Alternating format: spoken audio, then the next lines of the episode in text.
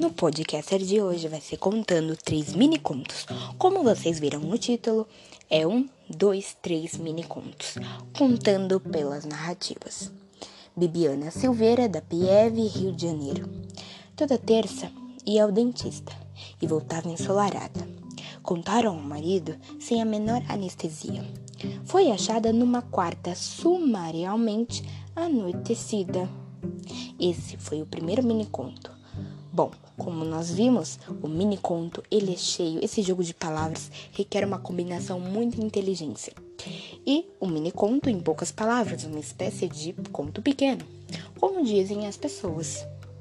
O segundo conto será de Carla Ceres Oliveira Capelete, Piracicaba, São Paulo. Ela que escreveu esse conto. Joguei, perdi outra vez. Joguei e perdi por meses, mas posso apostar, os dados é que estavam viciados. Somente eles, não eu. Esse foi o segundo conto. Mini conto ou microconto. E o terceiro conto nessa análise textual que nós iremos fazer é de Eric Gustavo Silva de Magalhães, Guaratingueta, São Paulo. Não sabia o certo onde tecer sua teia escolheu um cantinho da parede e acertou na mosca. E aí, vocês gostaram desse 1, 2, 3 contando mini contos, micro contos? Olha, é passeando pela língua portuguesa, pelas narrativas e o quanto nós podemos apreciar. São mini contos com no máximo 140 e 43 hectares então, isso é muito importante. A gente pode criar mini contos. E você, consegue criar um mini conto em um minuto?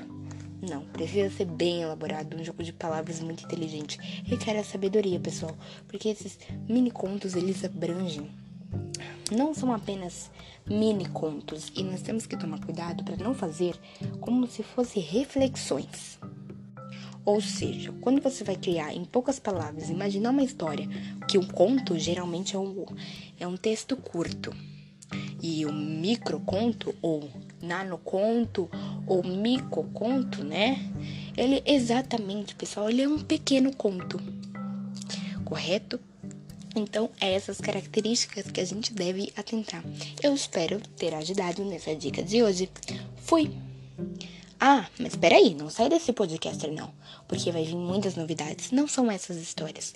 Então, quando a gente pensa nesses mini contos, não é porque apenas, como eu disse para vocês agora há pouco, a gente pode se aventurar muito, criar muito mini contos e também, pessoal, podemos nos aventurar em todos os contos. Até a próxima, o próximo podcaster. Não perca sábados e aos domingos. Fui!